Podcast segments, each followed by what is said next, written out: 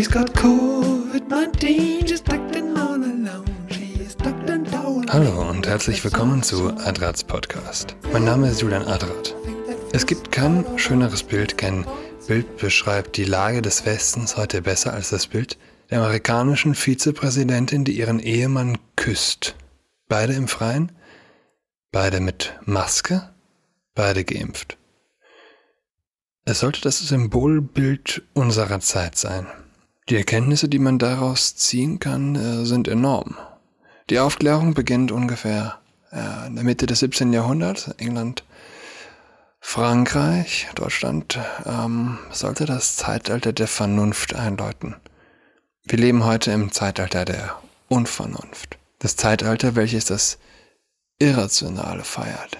Der Gedanke, dass du eine Maske tragen sollst, wenn du geimpft bist, und gleichzeitig zu hören, der Impfstoff ist effektiv, warum ist das nicht offensichtlich eine Absurdität? Oder wenn du Covid hattest, dass du danach nicht immun bist. Das erste Mal, dass der Körper, wenn er ein Virus hatte, danach nicht immun ist. Nichts ist passiert, das sollen wir glauben. Nichts ist passiert. Wie kann man nicht mit dem Kopf schütteln, wenn man Kamala Harris, die amerikanische Vizepräsidentin, und ihren Ehemann sieht? Wie geht das? Das Zeitalter der Anbetung der Risiko Risikolosigkeit. Das goldene Kalb der Westler. Risikolosigkeit. Es war, äh, ich glaube, es war gar kein Küssen, es war eher so ein Gesicht an Gesicht knuddeln. Ich bin mir sicher, wer sich Maske tragend und geimpft. Küsst, glaubt an das dunkle Mittelalter, das in Wahrheit gar nicht so dunkel war. Welche Irrationalität ist größer als säkulare Irrationalität? Oh, sie haben Galileo unter Hausarrest äh, gestellt. Er hat in einem Palast gewohnt. Ich glaube, es war tatsächlich die Wohnung eines Papstes, der äh, sie ihm überlassen hat. Galileo? Echt? Das soll der Beweis sein? Vergleicht, vergleicht das mal mit Julian Assange, dem äh, allenfalls ein französischer Balkon bleibt, um die Sonne zu sehen oder den Himmel. Zwei Leute, geimpft, maskiert im Freien, ist wahnsinnig genug. Innerhalb, innerhalb von Räumlichkeiten ist es wahnsinnig genug. Und dann küssen durch die Maske? Ich habe letztens an der Bushaltestelle neben einem Lesbenpärchen gestanden. Beide waren ziemlich dick, Maske auf. Und die eine hat die andere nonstop lieb, liebkost durch die Maske. Küsse aufs Ohr, aufs Kopfhaar. Das ist eine gute Frage. Kann man, kann man überhaupt von Küssen reden, wenn man Maske trägt? Es ist schon bemerkenswert. Die Gruppe, die sich heute als die rationalsten rausstellen, sind die Religiösen. Und ich habe auch eine Theorie dazu. Jeder benötigt irgendetwas Irrationales im Leben. Vernunft allein ist nicht genug. Vernunft ist notwendig, aber, aber eben nicht genug.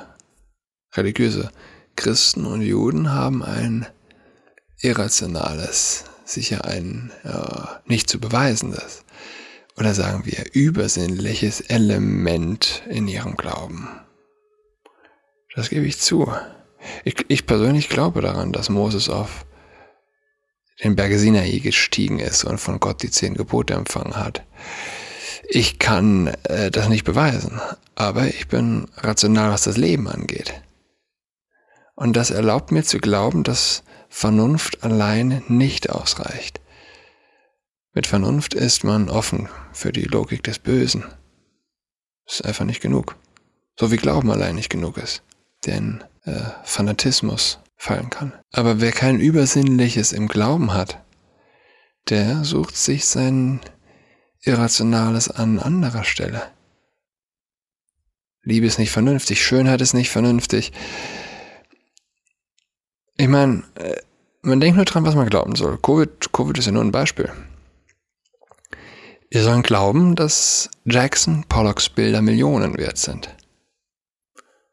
Ein Mann der auf, der auf einer Leiter steht und Farbe runterwirft. Und ich soll glauben, dass das Zeug, was in äh, modernen Museen hängt, Modern Arts Museen, äh, eine, eine Botschaft in sich trägt. Durch die Reihe weg. feiern die Medien maskierte Küsse im Freien. Keins der sogenannten Qualitätsmedien hat Verachtung dafür übrig. Im Gegenteil, sie präsentieren es als vorbildliches Verhalten, als Role Models, ja? die die Maske tragen, äh, egal was die Umstände sind, du bist ein Vorbild. Gibt ein ähnliches Muster. Ähm, ein Denken, das folgendermaßen geht.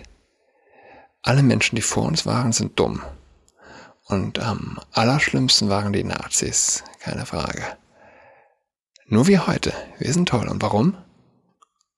Weil wir keine Nazis sind. Es ist traurig, wie die gesamte westliche Welt mehr oder weniger diesem Dogma folgt und die echten Nazis, die heute äh, rumlaufen, verkennt. Zeitgeist, der bis in die letzte Pore dringt. Es ist erschreckend, wie schnell Moden einsickern. Wenn innerhalb kürzester Zeit Moderatoren, heute beim Mittagessen hatte ich es von einer Moderatorin gehört, tut mir in der Seele weh, im Interview mit irgendeinem äh, Chef der Pflegeheim-Lobby, Vorsitzender der, der Pflegeheim, äh, äh, ja, Gewerkschaft, Pflegeheim-Zusammenschluss, ihr Gendern. Wer ist mehr Nazi? Wer ist, wer ist mitläufermäßig? Näher dran. Jens Lehmann, der Quotenschwarzer sagt? Oder die Deutschlandfunk-Moderatoren, die Mitarbeiter? Ich, ich, ich, ich bring's ehrlich gesagt fast nicht übers Herz, äh, das selbst auszusprechen. Mach's nicht, ja? Die Mitarbeiter innen spricht. Für mich ist die Antwort klar, wer mehr, mehr Nazi ist. Ich meine das gar nicht ironisch. Ähm, übrigens, wo ich hier, hier vor dem Mikro sitze, als ich letztes Jahr einen äh, Corona-Song aufgenommen habe, ist der weltweit beste Corona-Song. Ich sage das ganz ohne Eigenliebe. Es ist, es ist tatsächlich so. Es kann jeder hören. Julian Adrat auf Spotify eingeben, Apple Music, egal, ist überall. Äh, ist der beste Corona-Song weltweit. Hätte ich aber vorher drauf kommen können. Ich habe meinen Covid-Song, meinen Corona-Song an Anfang des Podcasts gestellt. Also, ihr habt es schon mal reingeschnuppert, reingehört. Ist der beste Corona-Song der Welt. Dafür stehe ich ein. Jedenfalls hatte ich bei den Aufnahmen, die spontan die Räumlichkeiten gewechselt hatten, nur das Mikro vor mir und keinen Plopschutz. Ich sage immer Plopschutz, aber es heißt anscheinend Popschutz. Aber Popschutz, das, das klingt so nach, nach Cockblocker, nach Kondom. Jedenfalls, äh, oh nein, was machen wir? Wir haben keinen, keinen Popschutz. Aber wer braucht einen Popschutz, wenn er eine Maske hat? Ja, und meine, meine Frage war, gab es eigentlich einen Preisverfall unter Popschutzen? Pop, Pop, was ist der Plural von Schutz? Gibt's den? Der Schutz, die, die Sch Schutze, Schützen? Nee. Ich glaube, es gibt gar keinen, aber es ist seltsam. Es, es müsste ja eigentlich einen für Popschutz geben. Ja, wenn, wenn ich Leute in der Bahn äh, ohne Maske sehe oder oder sonst wo, oder zumindest ihre Nase. Erst denken ja viele, man wolle ihnen böse, wenn man sie dann anschaut, aber äh, jeder, der Nasenatmung macht, bekommt von mir ein Lächeln. Zumindest mit den Augen. Ja, wo wir eben von Lehmann sprachen.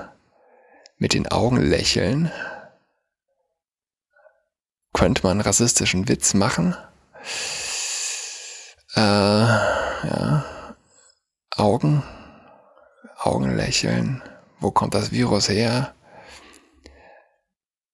Ich sag mal so, gibt, gibt es eine Skala an, eine Rassismus-Skala, wo ließe sich der Witz der Rassismus in, in einer etwaigen Rassismus-Skala einordnen zwischen einerseits äh, Jens Lehmanns Einlassung Quotenschwarzer und äh, wie heißt der Fußballer?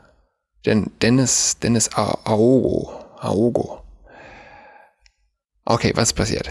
Für alle, die es jetzt noch irgendwie nicht mitbekommen haben. Aber wir gehen ins Detail. Dann die, der Link, die linke Mob-Medienlandschaft kennt keine Details, die kennt nur Verurteilungen.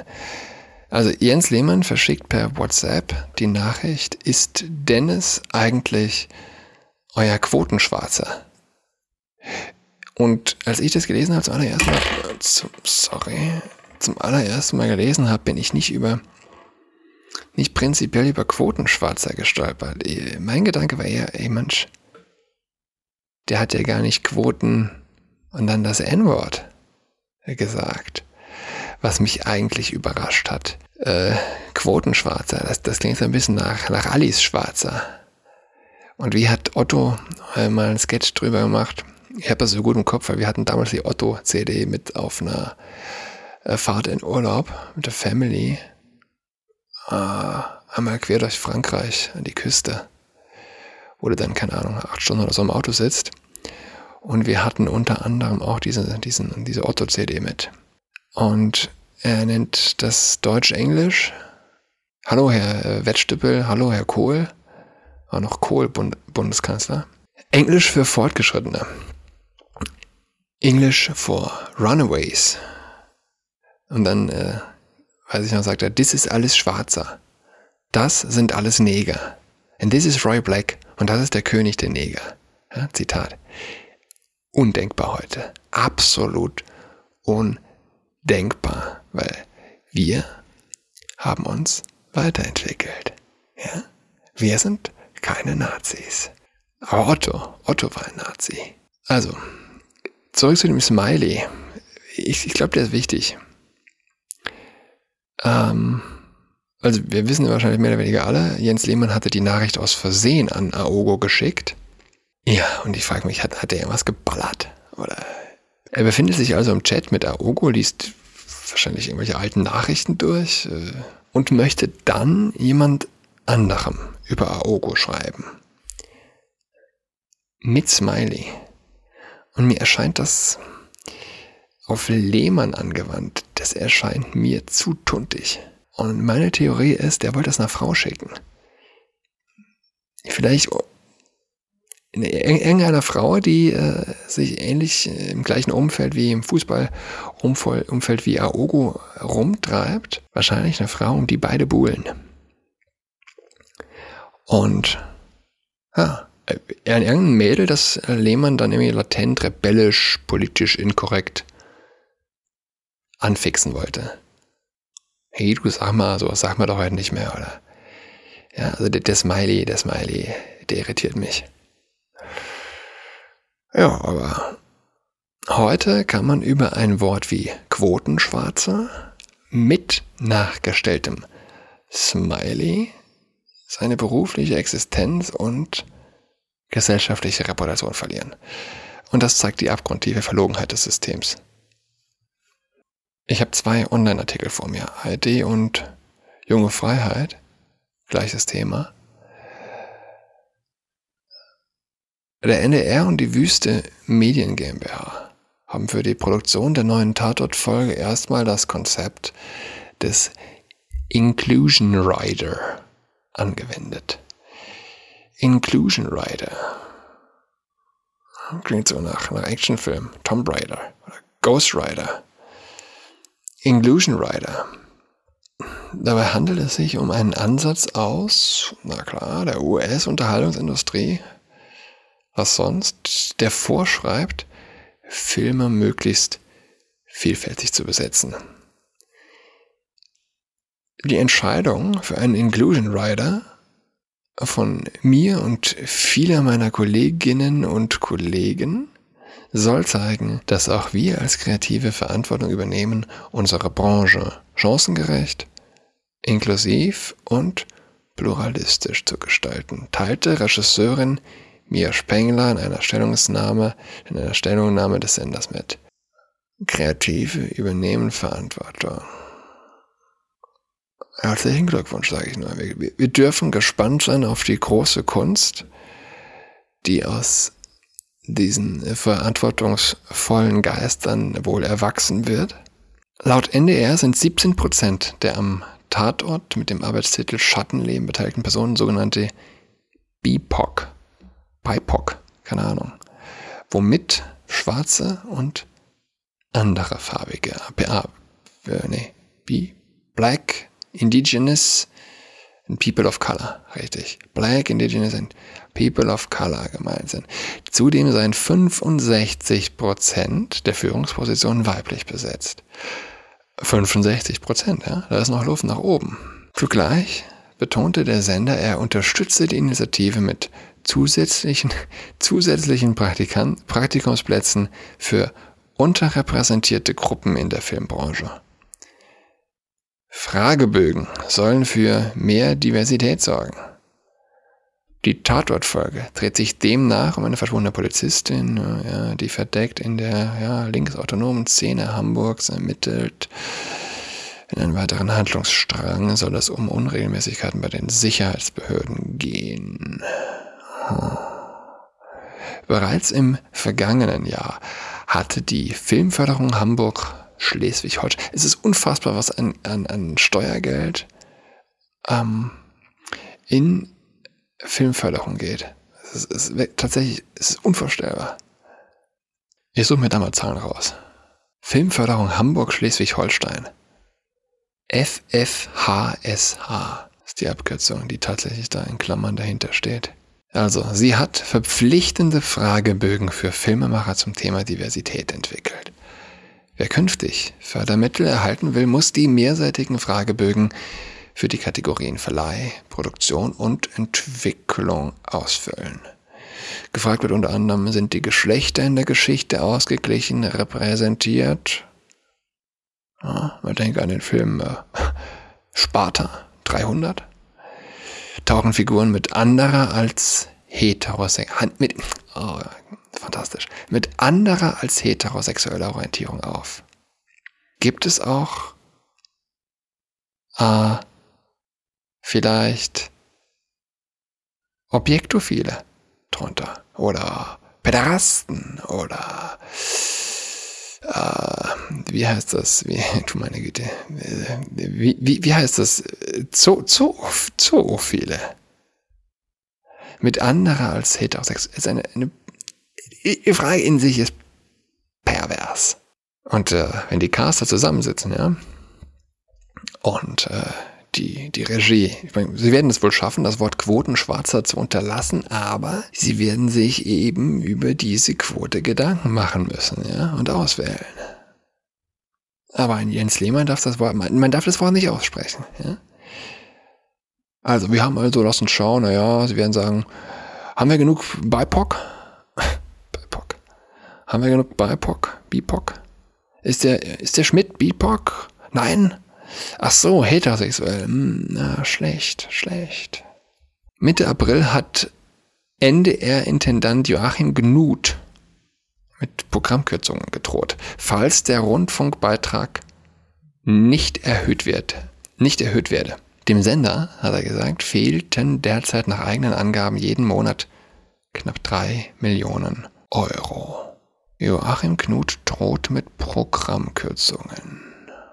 Ich meine, wem droht er? Wer, wer, wer, fühlt sich davon bedroht in Zeiten von Netflix?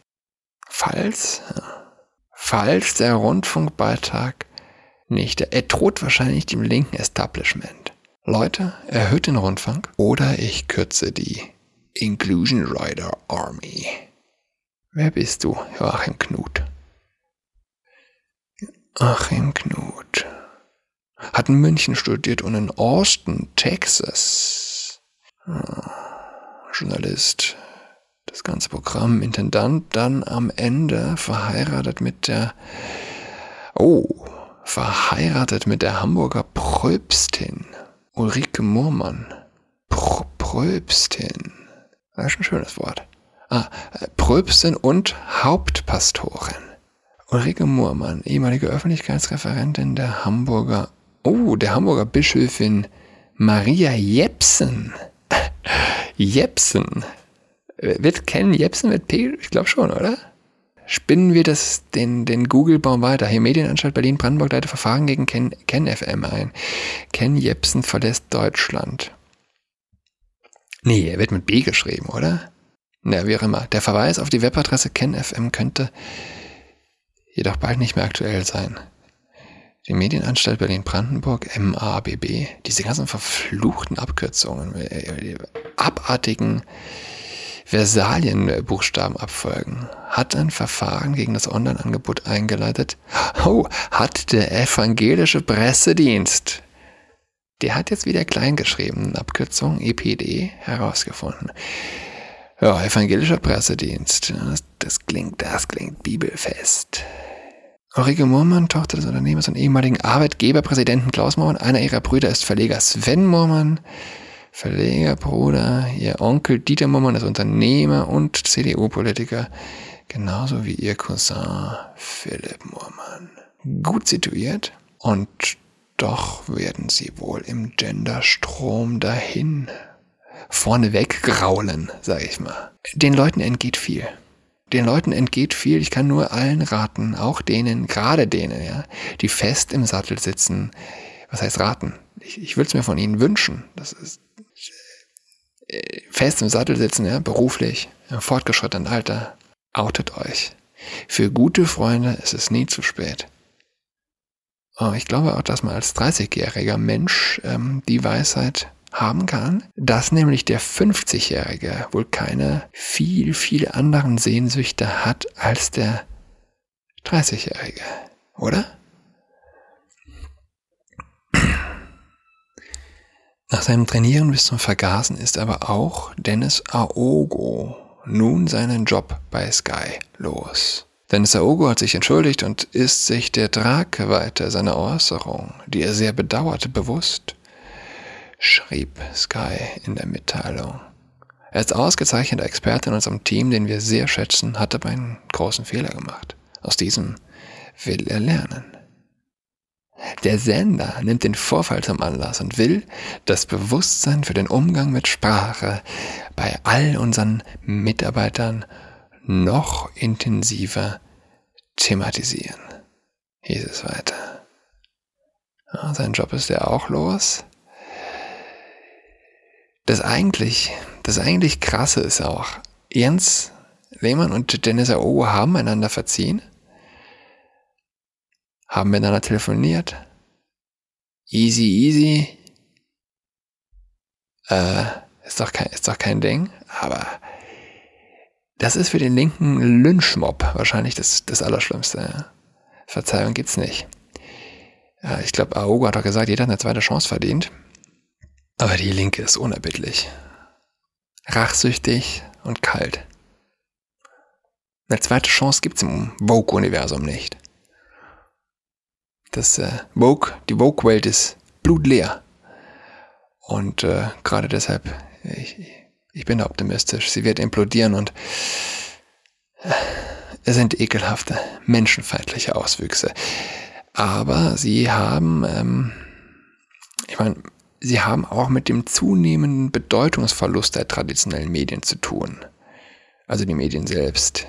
Und Hexenverbrennungen, ja, die versprechen noch Klicks. Aber das ist ein Strohfeuer in meinen Augen. Es ist ein Strohfeuer. Wir wärmen uns. Wir wärmen uns. Wir Konservative, wir wärmen uns an diesem Strohfeuer. Ähm, allen ein schönes Wochenende. Bis zum nächsten Mal. Goodbye.